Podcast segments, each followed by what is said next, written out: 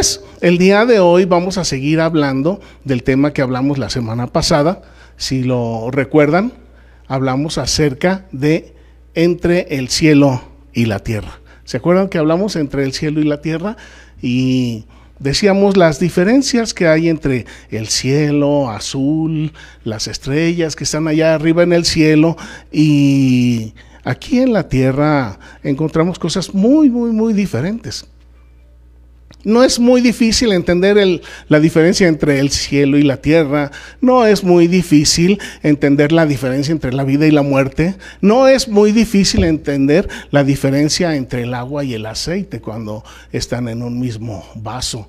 Todas esas cosas nosotros las, las conocemos, las comprendemos perfectamente. Y nuestro hermano Pablo en esta carta a los colosenses nos habla acerca de estas grandes diferencias las diferencias entre la vida y la muerte, las diferencias entre las cosas de la tierra y las cosas del cielo. Y nos invita el apóstol Pablo a mirar, a considerar, a vivir buscando las cosas de arriba. Vamos a orar. Padre, en este momento te damos gracias por la vida que nos concedes, hemos alabado y glorificado tu nombre. Y sabemos, Padre, que cuando nosotros te exaltamos también, tú, Señor, nos bendices. La verdad es que tú siempre nos bendices. Pero nosotros, Señor, buscamos el vivir agradecidos contigo. Nosotros buscamos alegrar tu corazón a través de nuestra obediencia a tus palabras, a través de nuestra oración, de nuestra adoración a través de nuestros cantos. En este día, Padre, nuestros corazones están dispuestos para escuchar tu palabra. Tu palabra que es práctica, tu palabra que está en nuestra mente, tu palabra que está en nuestro corazón. Y Señor, te rogamos que cada uno de los corazones que escuchan este mensaje seamos tierra fértil para que prospere tu palabra en nuestras vidas, para el beneficio de los que están alrededor nuestro, para edificación de los que tú, Señor, nos has dado para vivir, para convivir en familia y en armonía. Gracias, Padre, te damos en Jesucristo, nuestro Señor y nuestro Salvador. Amén. Si lo recuerdan, la semana pasada respondimos dos preguntas. La primera pregunta es, si nosotros somos enemigos o amigos del Señor Jesús. Y en el, en el Salmo, en el, en el Salmo 110, en el verso 1, encontramos que los enemigos de nuestro Señor Jesucristo están bajo sus pies y no están siendo bendecidos, sino más bien están listos para esperar el justo premio o castigo de sus acciones. Y también vimos en Efesios 2.6 que los que hemos creído en Cristo, los que somos sus amigos, estamos sentados en los lugares celestiales. Efesios 2.6, hermana y Salmo 111.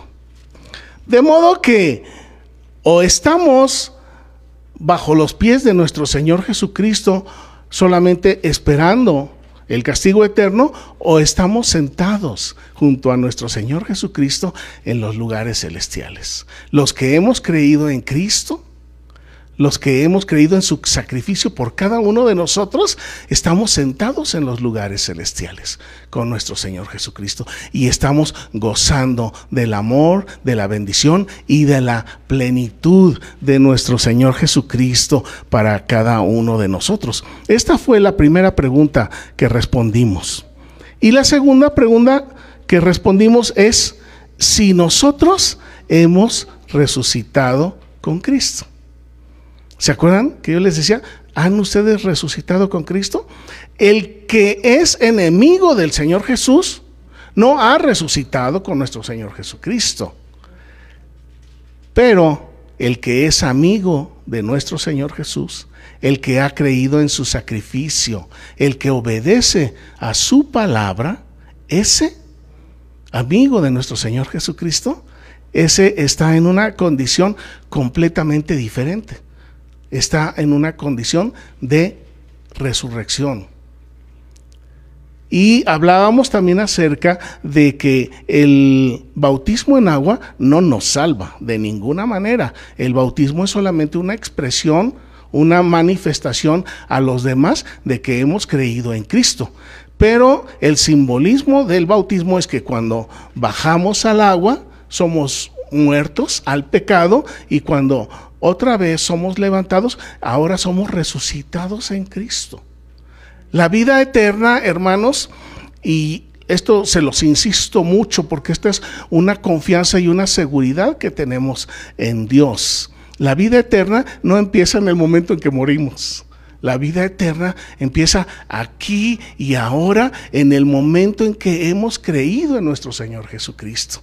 Después de que nosotros hemos creído en nuestro Señor Jesucristo, en su sacrificio, después de que hemos recibido el perdón de nuestros pecados a través de su sangre preciosa, entonces nosotros decimos, pastor, yo quiero bautizarme. Y entonces yo manifiesto a todos los que están alrededor que yo he creído en Cristo. Pero el bautismo no me va a salvar. Si llego allá a la ciudad celestial y muero antes de ser bautizado, el Señor Jesús no, me va a decir, como no te alcanzaron a bautizar, estás en el infierno. No, de ninguna manera, porque el bautismo no es la salvación. La salvación es creer en nuestro Señor Jesucristo.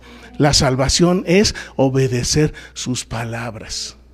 De poco le sirve a una persona estar bautizado si no cree en Cristo y si no obedece sus palabras. Eso sí va a ocasionar que seamos rechazados en la ciudad celestial.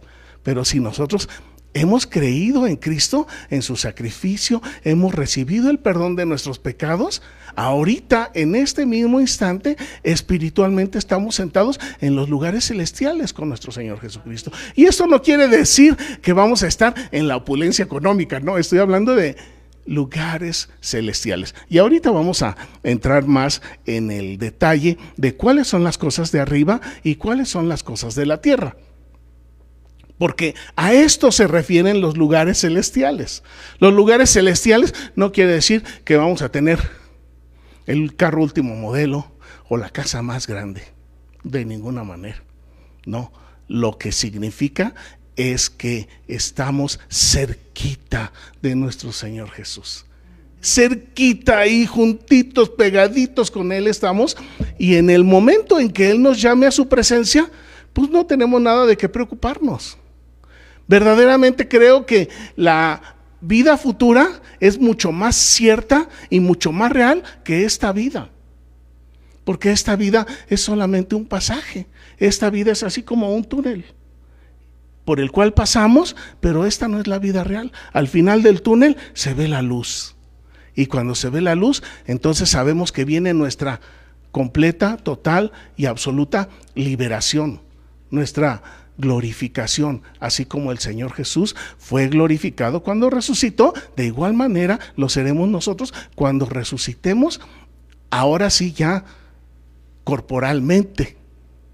Pero en este día y a esta hora nosotros ya estamos gozando de las delicias del reino de los cielos por creer en el Señor Jesús y por obedecer. Por creer en el Señor Jesús y por obedecer. Bien, el día de hoy, el día de hoy también ahí en, en Colosenses, el apóstol nos invita, esto lo empezamos a ver la semana pasada y ahorita vamos a entrar con mayor detalle. El apóstol nos dice, miren las cosas de arriba. Pongan sus ojos, su atención, pongan su mirada, pongan su preocupación, pongan su anhelo en las cosas de arriba y no en la, de la tierra. Y por eso hablábamos de que nosotros estamos entre el cielo y la tierra, porque aunque estamos viviendo aquí en esta tierra, pero nosotros no somos de esta tierra, nosotros somos ciudadanos de la ciudad celestial, del reino de los cielos. Sin embargo, debemos de caminar, transitar, de cursar esta vida como extranjeros. Ahora que está entrando mucha gente por Chiapas y que eh, tratan de llegar allá a Tijuana para pasarse a Estados Unidos, ellos pues van caminando. Van caminando, pero no van buscando el comprar casas o comprar carros, no. Ellos pues van pensando en llegar a la frontera y de ahí brincarse hacia donde ellos quieren. De esa manera es como Dios quiere que nosotros vivamos.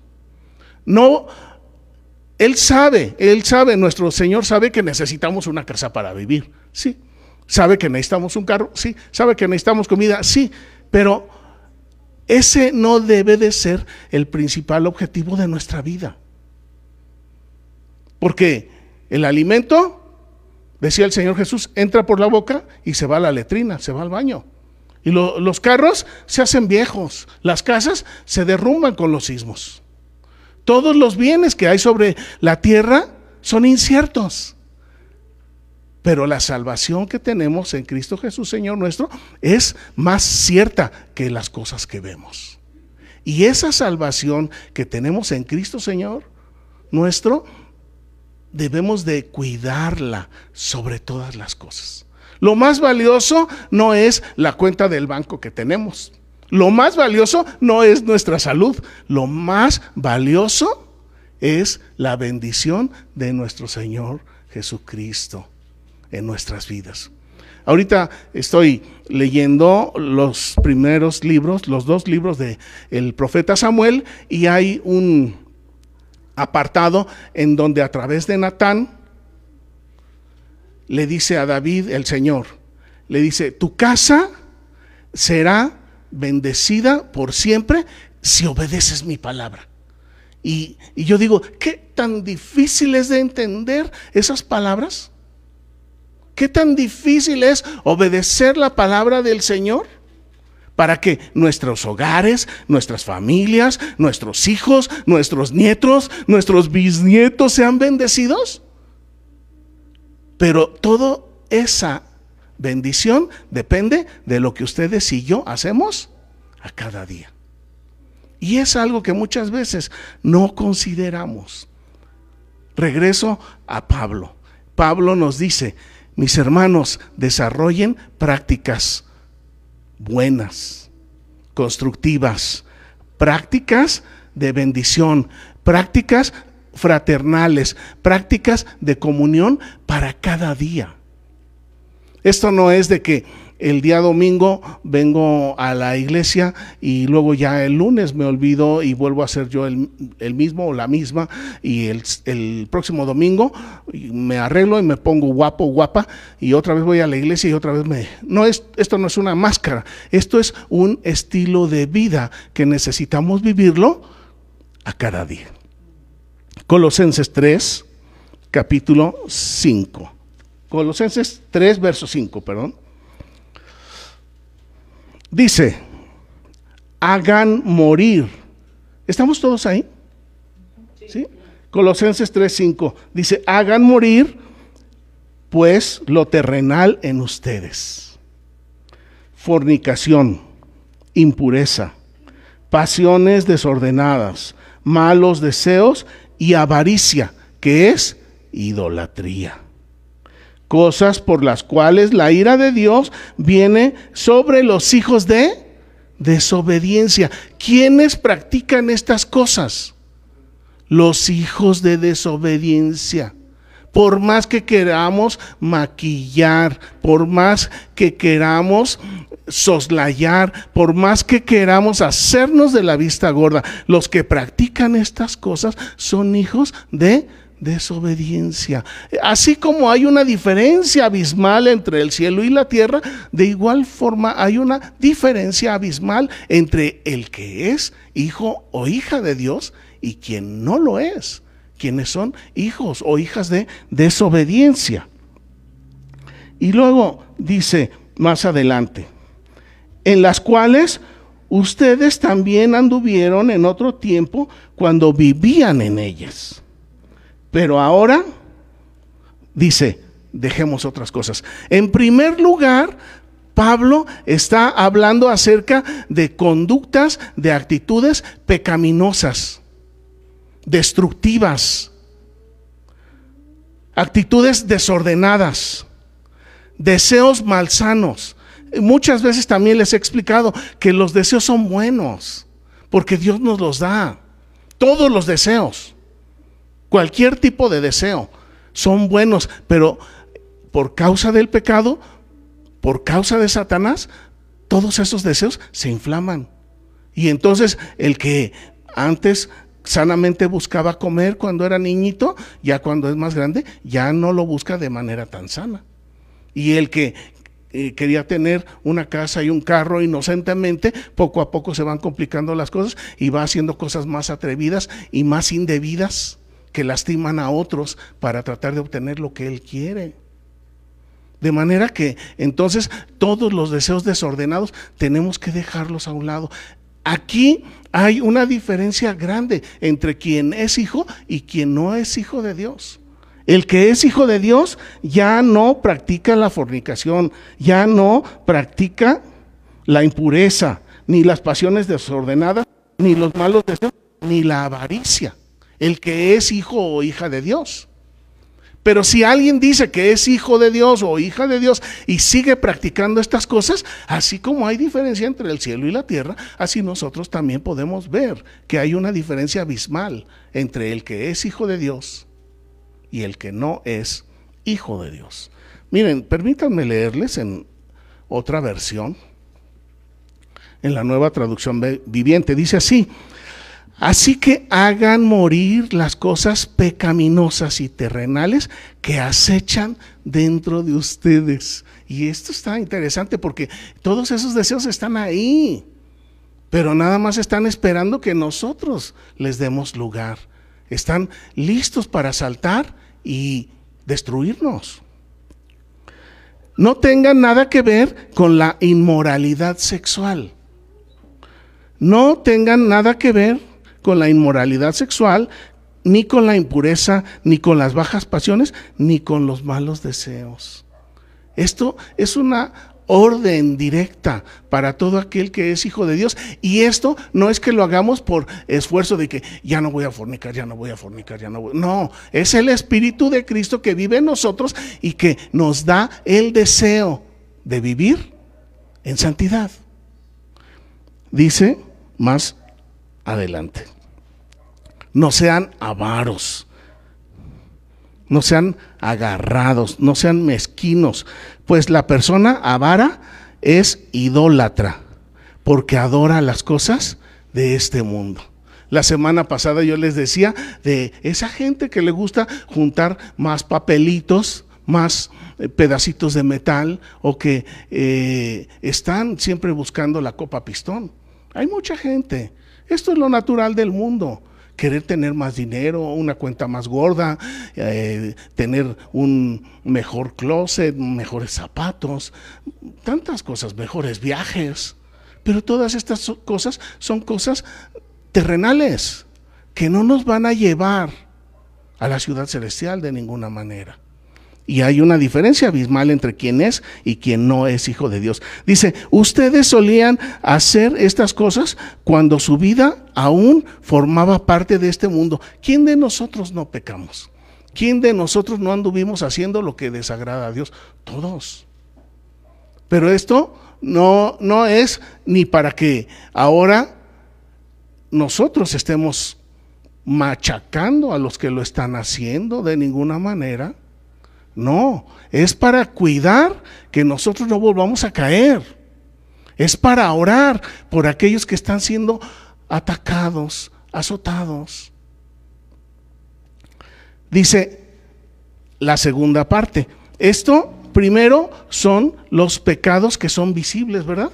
Porque era lo que platicábamos el otro día, un borrachito, pues anda todo borracho y golpea a la mujer y golpea a los hijos y se acaba el dinero. Todas esas cosas son cosas absolutamente notorias y externas. Son pecados externos, pero hay otra clase de pecados que son pecados internos y que no se notan tanto. No se notan tanto, pero no por no notarse tanto dejan de ser igual de perjudiciales o quizás hasta más perjudiciales. De manera que cuando nosotros vemos a un drogadicto o a alguien que tomaba o a alguien que, se, vivía de la fornicación y vemos que le entrega su vida al Señor Jesús y que deja de hacer esas cosas, decimos, este, esta es una hija de Dios. Pero ¿ya es esa la perfección que busca el Señor Jesús? No, Él quiere más perfección de parte de nosotros. Y entonces vienen los pecados, yo los llamo los pecados de la lengua. Y no porque ah, la lengua peque, pero la lengua hoy es, dice ahí en Santiago 3 que la lengua es de lo peorcito. Porque con una palabra a veces se prende un problemón del tamaño del mundo. Dice aquí en el verso 8, ahora dejen también ustedes todas estas cosas. La ira se expresa con palabras. El enojo, ¿cómo se expresa? Con palabras, también con golpes, ¿verdad? Dejen la malicia que se expresa con palabras, dejen las blasfemias que se expresa también con palabras, y luego ya dice abiertamente, palabras deshonestas en su boca. A mí hay algo que me llama mucho la atención. En el Antiguo Testamento, Dios le prohíbe a su pueblo que ni siquiera toque en sus labios el nombre de dioses ajenos. Ni siquiera. Y también en otras partes de la palabra me he encontrado que aquellos que son pecadores, obstinados y que desechan la gracia, ni siquiera tienen el privilegio de tomar el nombre de Dios en sus labios. Entonces, esto no es un jueguito, esto es algo serio. En México y en todo el mundo, toda la gente sufre situaciones por causa de lenguas mal manejadas se conjunta lo que es la pasión sexual desordenada con las palabras deshonestas y se hace un infierno. Y se hace un infierno en la casa. Y se hace un infierno en la iglesia. Y se hace un infierno entre las naciones. Pero hay una diferencia abismal, ¿verdad? Entre el cielo y la tierra. Nosotros que ya somos hijos de Dios, no tenemos que practicar esto. No debemos, no deberíamos. Si el Espíritu de Cristo vive en nosotros, nosotros deberíamos, debemos de actuar de otra manera. En nosotros ya no debe de caber todo esto que menciona aquí, la ira, el enojo, la malicia, la blasfemia, las palabras de nuestra boca. En nuestros labios ya no debería de caber la mentira Dice, no mientan unos a otros, no se digan mentiras, porque se despojaron del viejo hombre con sus hechos. Ya ahora somos nuevas criaturas. Una nueva criatura que antes mentía, ahora ya no va a mentir.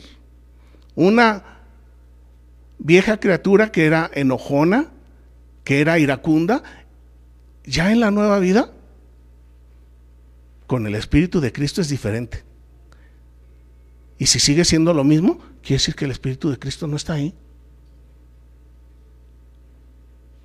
Y, aquí esto a mí me llama mucho la atención porque en, en Colosas los hermanos eran cristianos de 10 años de antigüedad. Hace un momento platicábamos con la hermana los años que ella tiene y yo también tengo muchos años en el camino del Señor, pero si a través de todos esos años nosotros aún hemos permitido que en nuestro corazón, en nuestra mente, habiten cosas de este tipo, entonces quiere decir que necesitamos una acción inmediata. Y también hemos hablado que el Señor Jesús a, a quienes los transforma de la noche a la mañana. Y hay a otras personas que nos va transformando poco a poco, suavemente. Y a la larga se nota el cambio de que el Espíritu de Cristo vive en nosotros. Pero si, por ejemplo, yo, en mi caso, 50 años metido en la casa de Dios y todavía golpeo a mi esposa, le grito, hago lo mismo con mis hijos, me peleo con todo mundo. algo está funcionando mal. La semana pasada les explicaba, la relación que tenemos nosotros con los demás es un indicador, es un fuerte indicador de nuestra relación con Cristo. Y eso todos lo sabemos y yo no los conozco, pero cada uno de nosotros nos conocemos y sabemos qué tan en paz estamos con los que están alrededor nuestro y por qué razón no estamos en paz. Pero si hay algo, mis hermanos, hoy es el día, este es el momento. El Espíritu del Señor está aquí en nuestro corazón. Nada más que les decía, la voz del Espíritu de Cristo no es una voz que te diga, ya, párale. No, no, no, no, no. Es una voz tierna que te dice, esto no es bueno para ti. Deja de hacer esto porque te hace daño. Y es una voz suave, es una voz tierna, es una voz dulce. Y muchas veces, por ser una voz tierna y dulce y suave y sutil, por ser una musitación en nuestra alma y en nuestro corazón, muchas veces por esa razón decimos, ah, tú cállate, yo voy a hacer lo que yo quiera. No, mis hermanos, los que somos hijos de Cristo, estamos con vida porque nuestro Señor Jesucristo sabe, tiene la plena seguridad de que podemos ser mejores. Por eso es que estamos aquí. Porque en el momento en que estamos en paz con todo el mundo, gracias al Espíritu del Señor, también tenemos la oportunidad de decirles, mira, hay un Salvador. Mira, hay una vida eterna. Mira, el que a mí me transformó, a ti también te puede transformar. Por eso es que estamos aquí. ¿Se acuerdan? Estamos aquí nosotros en armonía porque el Señor Jesús quiere que conozcamos al Padre y que anunciemos las virtudes de aquel que nos llamó de las tinieblas a su luz admirable y porque quiere que practiquemos el privilegio de servir. El Señor quiere que practiquemos el privilegio de servir. Y parte del privilegio de servir es tener un trato amable con todos. Aunque nos cueste trabajo. Aunque pensemos, sintamos, creamos que la persona no lo merece. Pero aquí Pablo nos da todavía más explicaciones. Sigamos viendo. Dice el verso 10, revestidos del nuevo hombre, el cual, conforme a la imagen del que lo creó se va renovando hasta el conocimiento pleno, donde no hay griego ni judío, incircuncisión ni incircuncisión, bárbaro ni escita, siervo ni libre, sino que Cristo es todo en todos. Cristo es todo en todos. Ya no importa si somos mujeres o somos hombres. Cuando estamos en Cristo, ni los hombres ni las mujeres tienen el deseo de maldecir. Ni los hombres ni las mujeres tienen el deseo de decir malas palabras. Ni los hombres ni las mujeres tienen el deseo de fornicar. Cuando estamos en Cristo. Porque Él es todo, plenitud en cada uno de nosotros. Y cuando nosotros nos dejamos guiar por el Espíritu de Cristo, entonces empezamos a vivir nuestra verdadera vida eterna. Y los demás también disfrutan de esa vida eterna. Y entonces empezamos a ser de bendición para todos aquellos que nos rodean.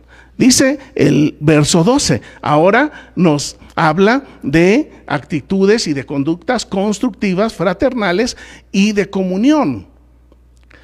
Dice, vístanse pues como escogidos de Dios, santos, amados, y vístanse de misericordia. ¿Qué es la misericordia? Lo hemos explicado muchas veces. Es no darle al pecador lo que el castigo que merece. Esa es la misericordia. Y cuando a nosotros nos ofenden, nosotros no debemos de pagar mal por mal. Si nos hacen el mal, nosotros tenemos que hacerles el bien. ¿Por qué? Porque somos hijos de Dios. Porque somos de los que hemos resucitado con Cristo. Ahora pensamos y actuamos como nuestro Señor Jesucristo. Vistámonos de benignidad. ¿Qué es ser benigno? Pues es ser bueno, ser amable, ser tranquilo con los demás. Vistámonos de humildad. ¿Qué quiere decir esto de vestirnos de humildad? quiere decir que ni yo valgo más que ustedes, ni ustedes valen más que yo. ¿Quién es el que vale? El Señor Jesús. Todos nosotros estamos delante de nuestro Señor Jesucristo a un mismo nivel. Si ustedes van y el pastor les dice, es que aquí mis chicharrones son los que truenan. Discúlpeme, pastor, ya se equivocó. Ya se equivocó porque hay una actitud en su corazón. Tiene que haber una actitud humilde del pastor hacia la iglesia, tiene que haber una actitud humilde de la iglesia hacia el pastor. Ah, en la casa, es que aquí yo soy el que paga todo, entonces todos deben de hacer lo que yo digo. ¿Ese es un padre amoroso, humilde? No, de ninguna manera, pero un papá que es hijo de Dios, que ama al Señor, ya no maldice, ya no lanza ira para todos lados, ya reconoce que Él, Señor, es nuestro proveedor. Él es mi proveedor. Aquí en la casa puede ser que yo sea el proveedor. Sí, pero mi proveedor es el Señor. Él es el que me da las fuerzas, dice ahí en Deuteronomio. Él es el que me da las fuerzas para hacer eh, los negocios, para trabajar. Él es el que me da la salud. Si nomás de repente al Señor Jesús se le ocurriera quitarme la salud, ¿dónde está don dinero? No sirve para nada. No sirve para nada. Entonces tenemos que reconocer y tener la humildad de que Él es superior a todos y a todo. Dice, sea, sean mansos, habla de mansedumbre. Ustedes conocen a los caballos broncos, ¿verdad? Así como hay una diferencia abismal entre un caballo bronco, mi amigo bronco, se murió mi amigo bronco. Eh, así como hay una diferencia abismal entre un caballo bronco, también hay una gran notoriedad en un caballo mansito, ¿verdad? es, agradable ir paseando con un caballo mansito. Es agradable ir eh, conversando con un hermano mansito, pero con un hermano broncudo. Ay, Señor, ayúdanos, porque es duro, es difícil. Pero si el hermano bronco, si mi amigo bronco conoce al Señor Jesús, y se deja transformar por el Señor Jesús, va a dejar de ser bronco y va a ser manso. ¿Esto es difícil humanamente? Imposible, humanamente. Pero lo que es imposible para el hombre es posible para nuestro Señor Jesucristo. Sean pacientes, soportense unos a otros y perdónense unos a otros. Si alguno tuviere queja contra otro, de la manera que Cristo nos perdonó, así también perdonemos nosotros. Aquí la pregunta lógica es, ¿alguno de ustedes merecía el perdón del Señor Jesús? Yo no. Yo no, créanme que no, de ninguna manera, pero Él me perdonó. Y Él me perdonó, ¿por qué? No solamente para que gozara de vida eterna, sino para que yo también practique lo mismo que Él hizo por mí. No, es que si tú supieras todo lo que me ha hecho, yo creo que a nadie le ha hecho más que al Señor Jesús. Entonces el Señor Jesús nos dice, así como yo he perdonado tus pecados, así ahora tú ve y perdona al otro. Ah, Señor, pero no lo conoces. Sí lo conozco y necesita el perdón. Y también nosotros necesitamos perdonar, porque en el momento en que perdonamos, bendecimos, somos liberados y también recibimos bendición. Qué hermoso lo que nos dice el Señor Jesús. Y en el verso 14 dice, y sobre todas estas cosas vístanse de amor, que es el vínculo perfecto. Vístanse de amor. Es muy difícil, hermanos. Y yo lo entiendo. Todos lo hemos vivido. Humanamente es muy difícil cuando estamos lejos del Señor Jesús es imposible. Nos aguantamos por una semana y después reventamos. Es importante, mis hermanos, que consideremos el vivir a través del Espíritu de Cristo. porque solamente viviendo a través del Espíritu de Cristo vamos a poder practicar lo que nuestro Señor Jesucristo quiere que practiquemos. De otra manera no la vamos a hacer. Pero dice ahí en Galatas 5, el fruto del Espíritu, ¿se acuerdan? Amor, gozo, paz, paciencia, benignidad, bondad, fe, mansedumbre, templanza, que es dominio propio. Y dice en Santiago 3, el que es capaz de dominar esa lengua, nada más le faltaba ponerle viperina, pero como si lo dijera, el que es capaz de dominar su lengua viperina es capaz de dominar todo su cuerpo. Así de potente para mal es la lengua, pero si así de potente es para mal la lengua, ¿qué tan potente es para bien, para bendecir, para amar, para ayudar, para estar en comunión con el Señor, para alabar al Señor? Mis hermanos, yo les invito en el nombre de nuestro Señor Jesucristo. Pongamos nuestros ojos en las cosas de arriba donde está Cristo escondido, a la diestra del Señor. Y cada uno de nosotros de igual manera, ahí estaremos. Pero no solamente el domingo, esto es una práctica de todos los días. Y esto no es una práctica que hagamos en la iglesia, porque normalmente en la iglesia nos portamos bien bonito, gracias a Dios. A veces no. Hasta me dan ganas de llorar, pero allá en casa es donde se ve realmente quiénes somos. En el mercado se ve quiénes somos. Cuando andamos conduciendo se ve quiénes somos. El Señor quiere transformar nuestras vidas. Vamos a orar. Padre, gracias te damos por estas palabras de amor y de vida eterna que nos das. La verdad es que sí sabemos que el pecado nos hace daño. Sabemos, Padre, que el pecado está acechando en nuestro interior. Pero también sabemos que el sacrificio de nuestro Señor Jesucristo es poderoso. Sabemos que el Espíritu de Cristo nos capacita, nos fortalece para vivir de acuerdo a tu voluntad. Y también sabemos, Señor, que cada día tenemos una elección el situarnos como estrado de tus pies en desobediencia o el estar sentados junto a ti en los lugares celestiales, siendo tus amigos, obedeciendo tus palabras.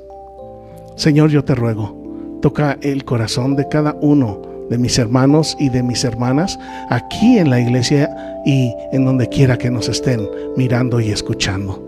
Yo te ruego, Padre, que tu palabra de fruto al ciento por uno en los corazones de mis hermanos. Te lo ruego en el nombre precioso de Jesucristo mi Señor. Amén. Que Dios les bendiga, hermanos.